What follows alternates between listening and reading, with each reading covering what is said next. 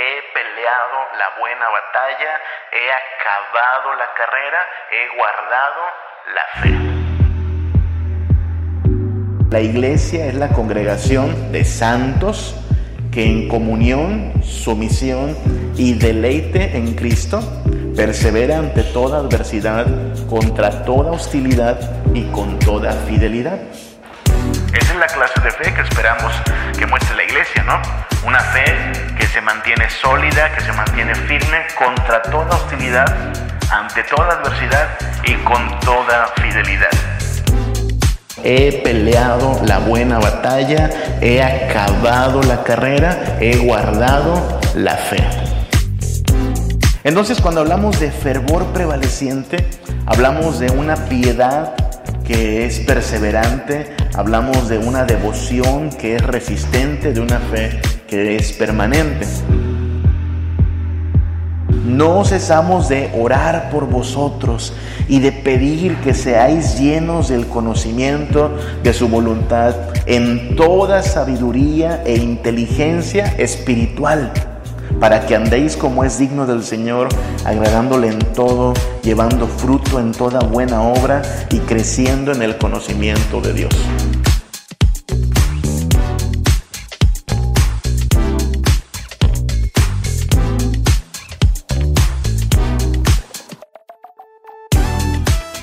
Estamos aquí hablando de las siete marcas de la iglesia pactual. Hemos ido avanzando en nuestros conceptos. Hemos dicho ya que la iglesia es este pueblo redimido de Dios, consagrado y congregado para reconocer su grandeza y misericordia como Señor del pacto. Es decir, desde nuestro entendimiento de la iglesia ya hay una eh, relación de pacto entre Dios y su pueblo. Esto es muy importante porque de aquí se construye todo lo demás. La primera marca que vimos fue la naturaleza espiritual de la iglesia.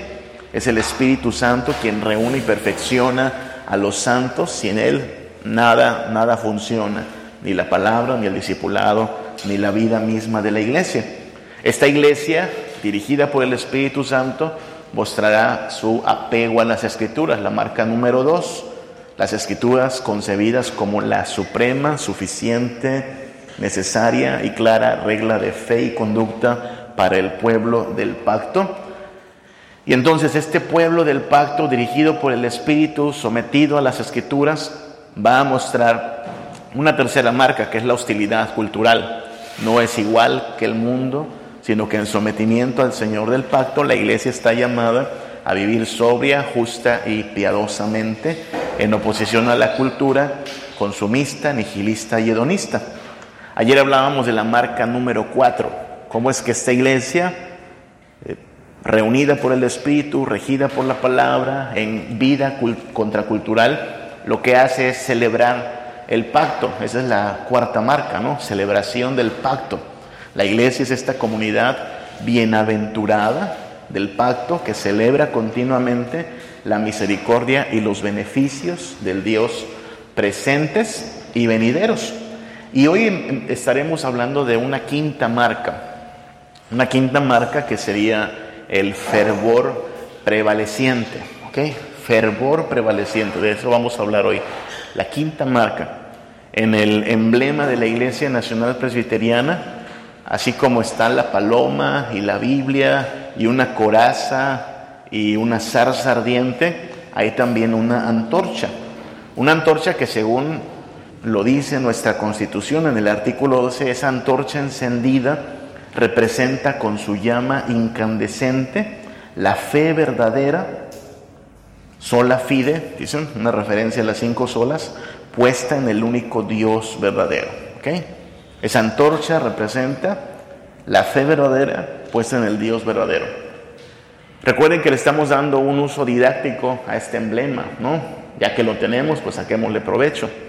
Y ya que estamos cumpliendo 150 años en este 2022, pues vale la pena desempolvar un poquito de la identidad de la iglesia a la cual pertenecemos la mayoría y a la cual pertenece este seminario, ¿no? Entonces, bien, de acuerdo, la antorcha representa la fe verdadera. ¿Cómo conoces la fe verdadera? ¿Cómo sabemos que alguien muestra fe auténtica, fe legítima, fe bíblica? Bueno, si se mantiene prevaleciente, ¿ok? Ustedes saben, hay una fe que es pasajera, hay una fe que es solo imagen, fachada, hay una fe que es vana. El apóstol Santiago nos recuerda que así como el cuerpo sin el espíritu está muerto, así también la fe sin las obras, ¿no? Tal fe es vana. Así es que queremos entender la fe, entendiéndolo como fervor, como algo que debe prevalecer ante toda adversidad, ante toda hostilidad. La fe de la iglesia es una fe prevaleciente, la podemos definir así, ¿no? El fervor prevaleciente, entendiendo que la iglesia es la congregación de santos que en comunión, sumisión y deleite en Cristo persevera ante toda adversidad, contra toda hostilidad y con toda fidelidad. Esa es la clase de fe que esperamos que muestre la iglesia, ¿no? Una fe que se mantiene sólida, que se mantiene firme contra toda hostilidad, ante toda adversidad y con toda fidelidad. Cuando hablamos de este fervor prevaleciente, quizá hay que construir un campo semántico, ¿no? Para entender de qué estamos hablando. Fervor es otra forma de hablar de fe, de devoción, de piedad. ¿ok? En la Biblia estos términos, aunque podrían tener matices un, tanto particulares, son básicamente sinónimos. Tu fe, tu devoción, tu piedad, tu fervor. Aquello que, que dirige tu vida, aquello que eh, incluso norma tus afectos, tus anhelos, tu manera de vivir. Eso, eso revela tu fe. Y prevaleciente en términos de algo que es perseverante, en términos de algo que es resistente, que aguanta en fortaleza, en términos de algo que es permanente. ¿ok? Solo aclarando, recuerden que hay veces que los términos bíblicos deben de eh, entenderse bíblicamente y no según la convencionalidad de la cultura. Ustedes ven mucho en la traducción Reina Valera la palabra paciencia, ¿ok? Y la palabra paciencia, me temo que nuestra forma de entenderla, las connotaciones que le damos, paciencia tiene más un, un sentido de pasividad. O sea, la idea de ten paciencia es siéntate y espera, ¿no? La idea de ten paciencia suena como a aguanta que las cosas se resuelvan. Sé que no, no siempre pensamos así, pero cuando pienso en nuestra forma de hablar, paciencia tiene esta connotación de, de esperar, y esperar a veces sin hacer nada. Pero en la Biblia la palabra paciencia debe entenderse como perseverancia. De hecho, si tú buscas algunas otras traducciones, aparte de la Reina Valera, paciencia es perseverancia. Por eso dice, por ejemplo, el apóstol, puestos los ojos en Cristo, corramos con qué? Con paciencia. Fíjate cómo si asumimos que paciencia es Hakuna Matata, no te, no te preocupes, tú tranquilo, no se puede correr con paciencia. ¿Qué es correr con paciencia en ese sentido? Es algo así como correr lentamente, como correr pasivamente, eso es imposible. En cambio, entendiendo que paciencia es diligencia, prontitud, perseverancia, eso aplica para correr, puedes correr así. Pasa con otros términos también, como esperanza, por ejemplo. Esperanza, en la forma en que hablamos eh, en nuestra cultura, es apenas un ojalá. ¿no? Cuando la gente dice, tengo esperanza de que, pues de que mañana se vaya el frío, no tiene certeza. Puede que sí, puede que no, tal vez, quién sabe. Pero en la Biblia, esperanza, ¿sabes qué es? Certeza. Bíblicamente los términos el término esperanza significa certeza. O sea, estoy seguro que va a pasar.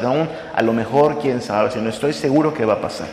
Entonces, cuando hablamos de fervor prevaleciente, hablamos de una piedad que es perseverante, hablamos de una devoción que es resistente, de una fe que es permanente al final de la vida de Pablo, cuando Pablo escribe a Timoteo, segunda de Timoteo 4, 7 al 8, Pablo eh, en su testimonio nos muestra que ha mostrado, nos comparte que ha mostrado él, gracias a Dios, un fervor prevaleciente en su vida. Ya quisiéramos nosotros acabar así, con estas palabras. He peleado la buena batalla, he acabado la carrera, he guardado la fe. Ha prevalecido su fe, ha acabado la encomienda. Por lo demás, me está guardada la corona de justicia, la cual me dará el Señor, juez justo, en aquel día, y no solo a mí, sino también a todos los que aman su venida. Pablo está seguro, Pablo está confiado en Cristo, peleó la buena batalla, no cualquier batalla, sino la que valía la pena pelear, acabó la carrera, guardó la fe. Este es quizá uno de los puntos más cruciales de las marcas que estamos considerando, hermanos, porque aquí es donde se pone a prueba todo lo demás. Esta es la evidencia de la iglesia verdadera que prevalece ante toda adversidad, contra toda hostilidad. Y por eso es importante que hablemos de esto. Los, reformados hablaban mucho de esto. Especialmente unos reformados conocidos como puritanos hablaban mucho de esto, mucho de la devoción, la piedad, la santidad. Y de eso vamos a hablar nosotros hoy. Vamos a hablar de eh, cómo estamos llamados a ser santos y fieles como iglesia, cómo este fervor debe prevalecer a pesar de cualquier adversidad u hostilidad. Un pasaje que podríamos tomar como referencia es Colosenses capítulo 1, versículos del 1 al 14. Son 14 versículos en los cuales Pablo abre su, su carta, así comienza su carta, ya saben, con una dedicatoria, y luego, después de la salutación, lo que sigue es una especie como de oración por la iglesia. Pablo ora por la iglesia a los colosenses. Vamos a estudiarla o analizarla un poquito más a fondo.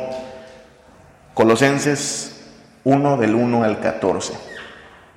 Pablo, apóstol de Jesucristo, por la voluntad de Dios, y el hermano Timoteo, a los santos y fieles hermanos en Cristo, así les llama a los hermanos, santos y fieles hermanos en Cristo que están en Colosas. Gracia y paz sean a vosotros de Dios nuestro Padre y del Señor Jesucristo. Siempre orando por vosotros damos gracias a Dios Padre de nuestro Señor Jesucristo, habiendo oído de vuestra fe en Cristo Jesús y del amor que tenéis a todos los santos. Lo primero que hace Pablo al saludar a los hermanos colosenses es llamarles, identificarlos como santos y fieles. Ahora piensa solo en la lista de miembros de tu iglesia. ¿Crees que califican para esos adjetivos? Santos y fieles. Deberían, ¿no? Eso es lo que estamos llamados a hacer, santos y fieles, no solo los hermanos colosenses, sino todos aquellos que tienen fe en Jesucristo. Pablo dice, nosotros ya escuchamos de vuestra fe, pero su fe es evidente por el amor que se tienen unos a otros con todos los santos. Noten la salutación, primera palabra, gracia. Si en algo debe perseverar, y vamos a hablar de siete áreas en las cuales debe perseverar la iglesia, si en algo debe perseverar la iglesia es en la gracia de Jesucristo. También lo dice Pedro, ¿no? Antes bien, crecer en la gracia y el conocimiento de nuestro Señor y Salvador Jesucristo. Pablo casi siempre en sus cartas, gracia y paz, gracia y paz. La iglesia necesita crecer en gracia. ¿Qué es eso? Pues depender, depender de esta relación por sola gracia con Dios, no equivocar su identidad, mantenerse firme en crecer en la gracia, permanecer en la gracia, perseverar en la gracia. Pablo dice, ustedes muestran por ese amor que tienen la fe que dicen poseer. Versículo 5, a causa de la esperanza que os está guardada en los cielos, de la cual ya habéis oído por la palabra verdadera del Evangelio. Esto es lo que decía del término esperanza. Su esperanza, su certeza, proviene de qué? De que han oído la palabra verdadera, el Evangelio. Su fuente de certeza es la palabra de Dios. Hoy mucha gente habla de esperanza, pero en términos subjetivos, si te das cuenta.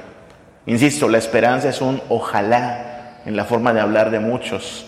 Alguien enferma y, ay, tengo esperanza de que sanará. ¿Qué es eso? No es nada, es, es tu deseo, muy buen deseo, pero no tienes certeza de que va a ocurrir. Tengo esperanza de que el país va a cambiar, la esperanza de México, ¿no? No sabemos, no hay certeza de ello.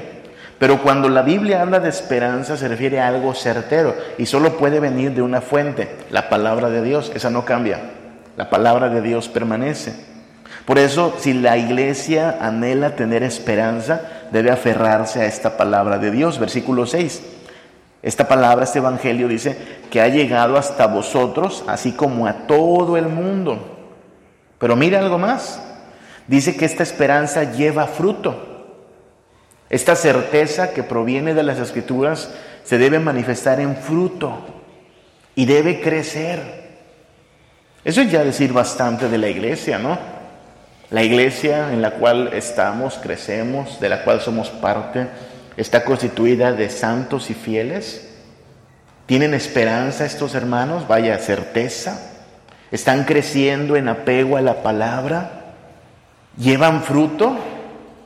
Algunos llevan años en la iglesia, pero el fruto no se ve. Eso es preocupante, ¿no?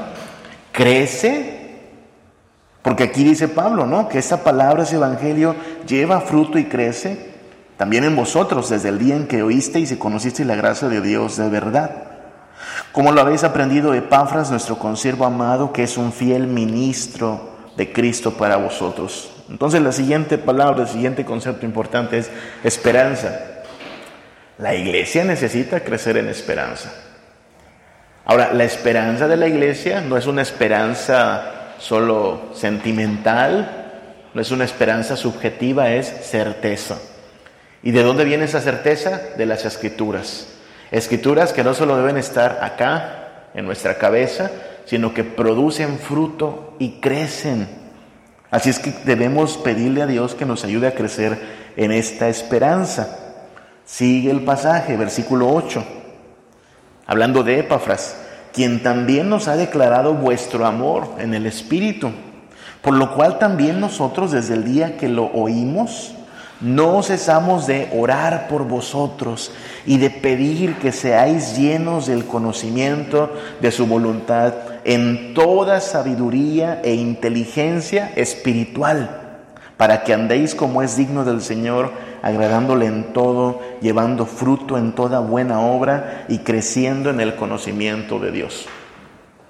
¿Cuándo fue la última vez que escuchaste a un hermano de tu iglesia decir, hermanos, oren por mí para que Dios me dé sabiduría e inteligencia espiritual, hermanos?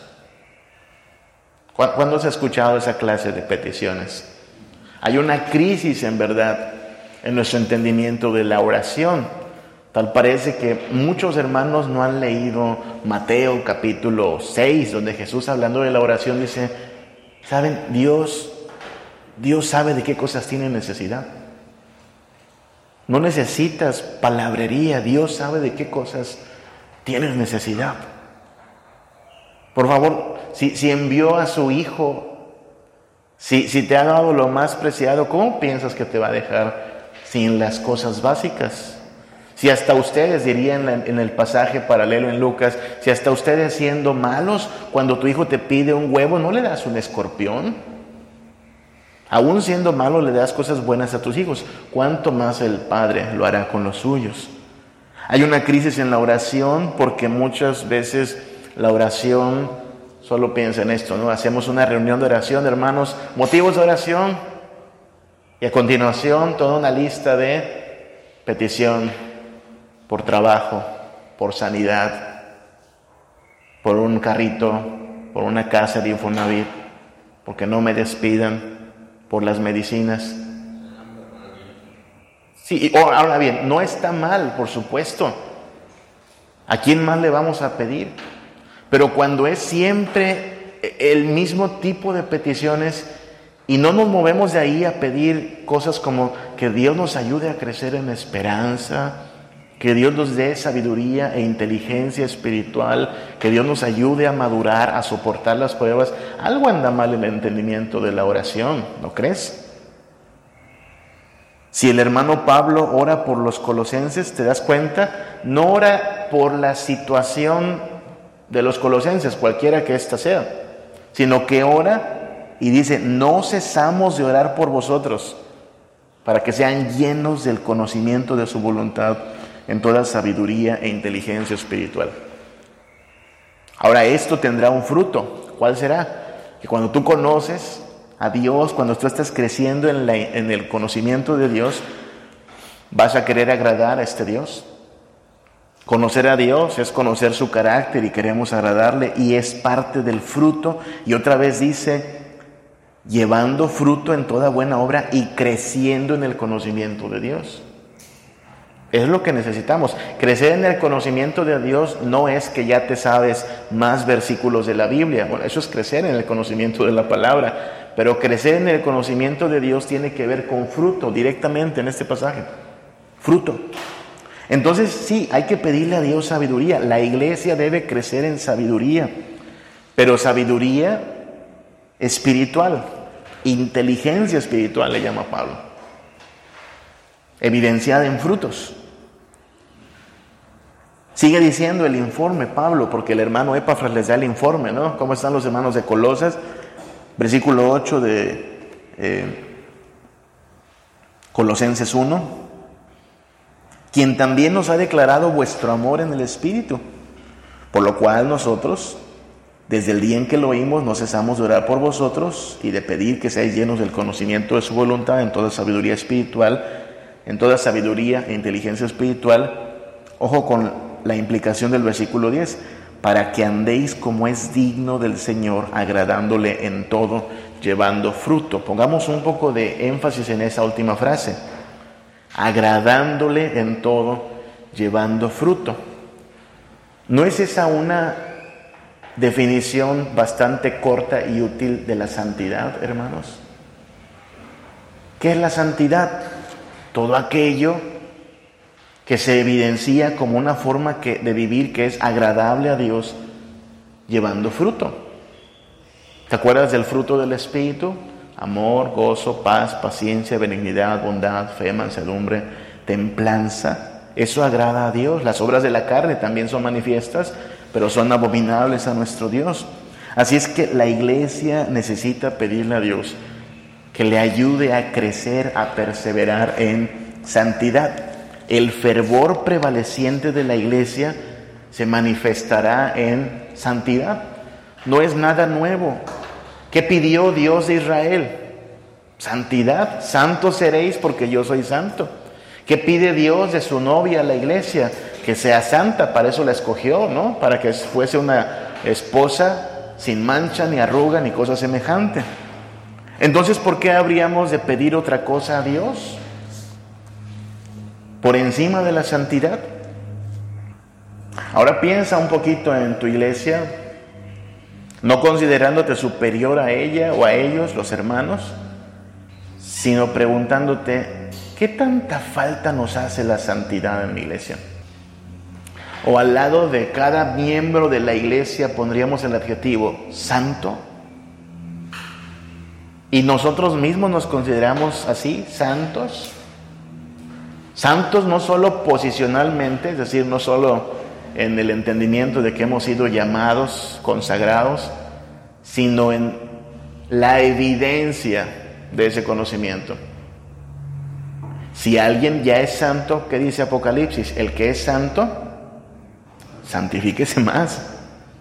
Y el que es justo, practique todavía la justicia. Notas, la santidad no es algo que la iglesia diga, pues ya llegamos al nivel, ya, ya cumplimos con la norma de santidad, de aquí ya vamos a hacer otro proyecto para la iglesia. No, la iglesia debe estar en santificación continua y constante.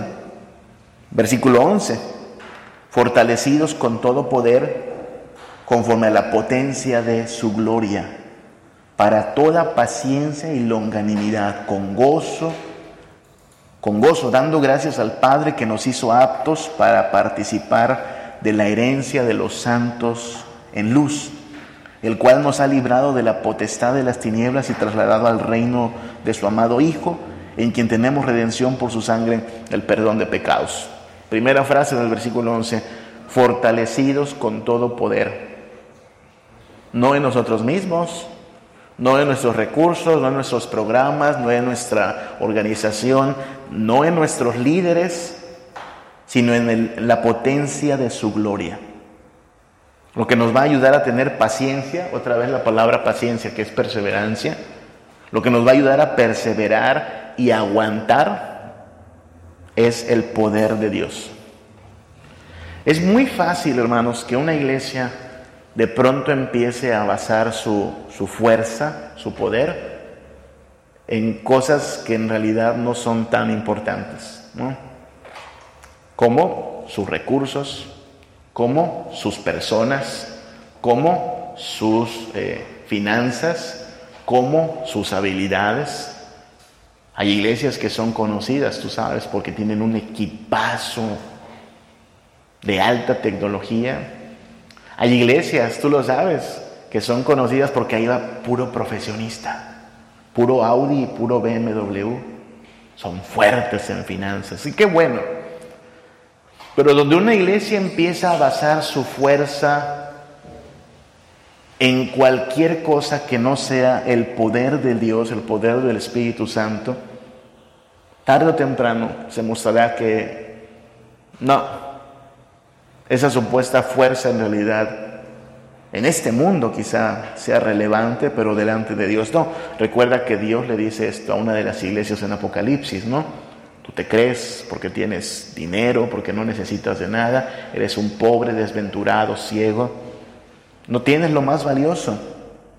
Entonces necesitamos pedirle a Dios fortaleza, sí, la iglesia debe crecer en fortaleza, pero una fortaleza que no viene de sí misma, ni de sus miembros, ni de sus recursos, sino que es una fortaleza que viene de la potencia de la gloria de Dios. Eso dice el apóstol Pablo, ¿no?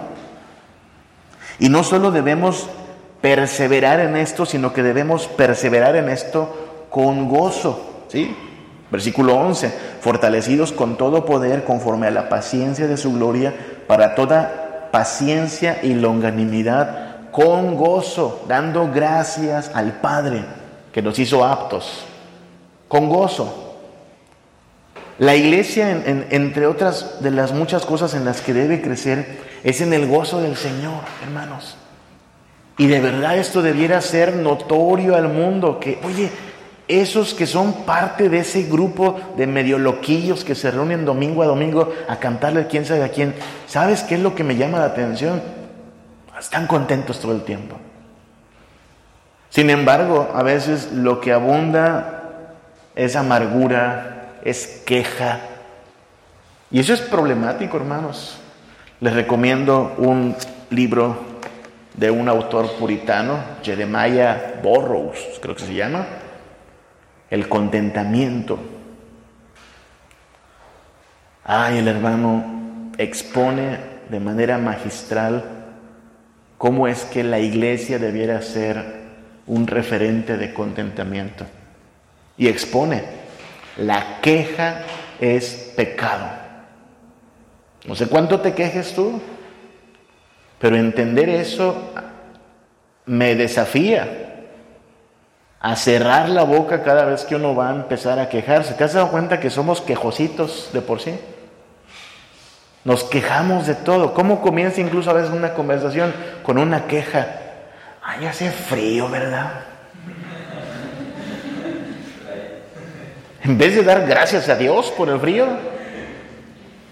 y, al rato que se va ay, ese calor, ¿verdad?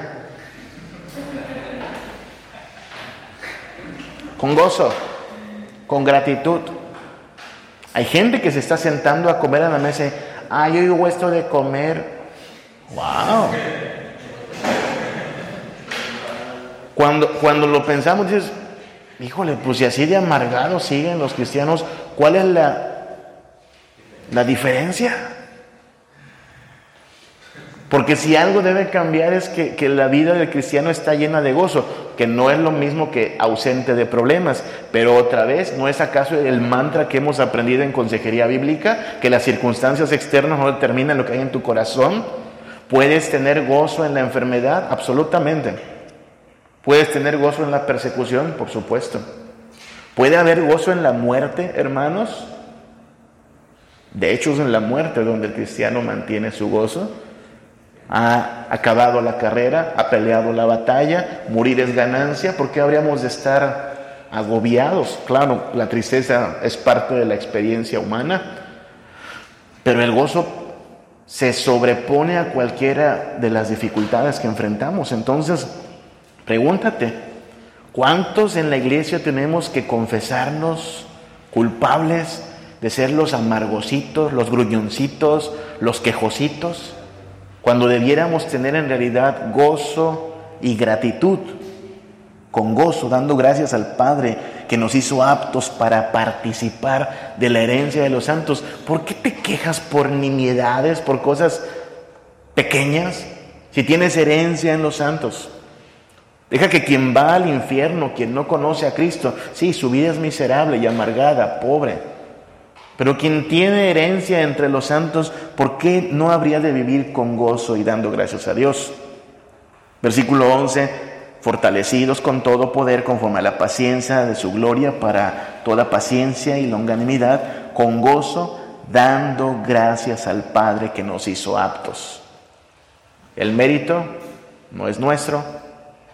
Quien merece el reconocimiento, a quien le debemos dar gracias, no es al pastor que sostiene a la iglesia, no es al consistorio, no es a los hermanos que sostienen a la iglesia, quien merece toda la gratitud, todo el mérito es el Padre.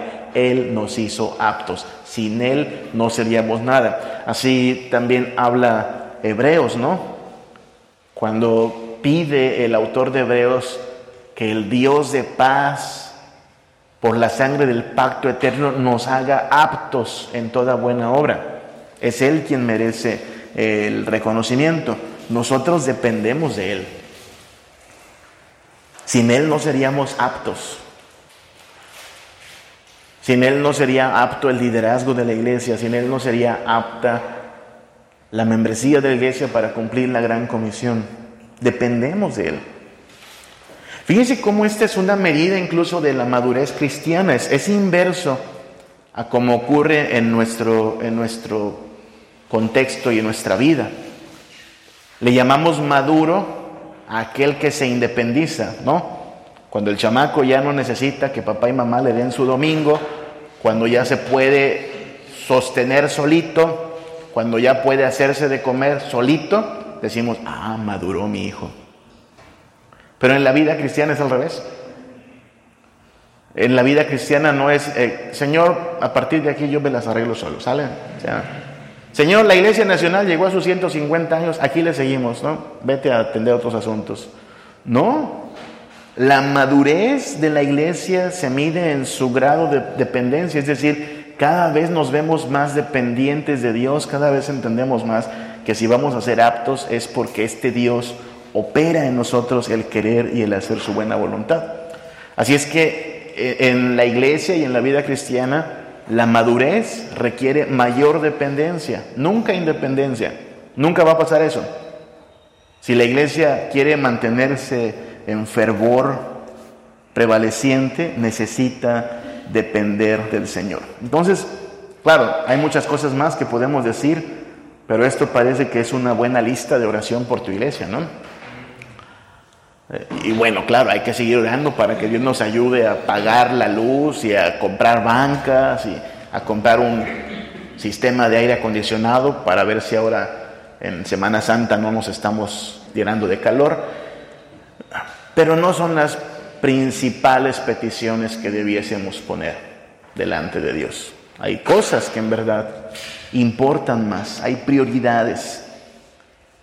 Y la prioridad es que la iglesia se mantenga en fervor prevaleciente y por eso necesita su ayuda, su misericordia. No cesamos de orar por vosotros y de pedir que seáis llenos del conocimiento de su voluntad en toda sabiduría e inteligencia espiritual para que andéis como es digno del Señor, agradándole en todo, llevando fruto en toda buena obra y creciendo en el conocimiento de Dios. Cuando pienso en tu amor tan bello y te veo a ti en santidad. Y tu divinidad excede las riquezas de este mundo.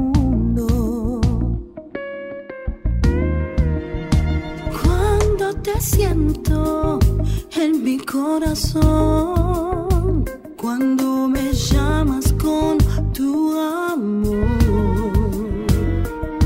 Cuando todo está como a la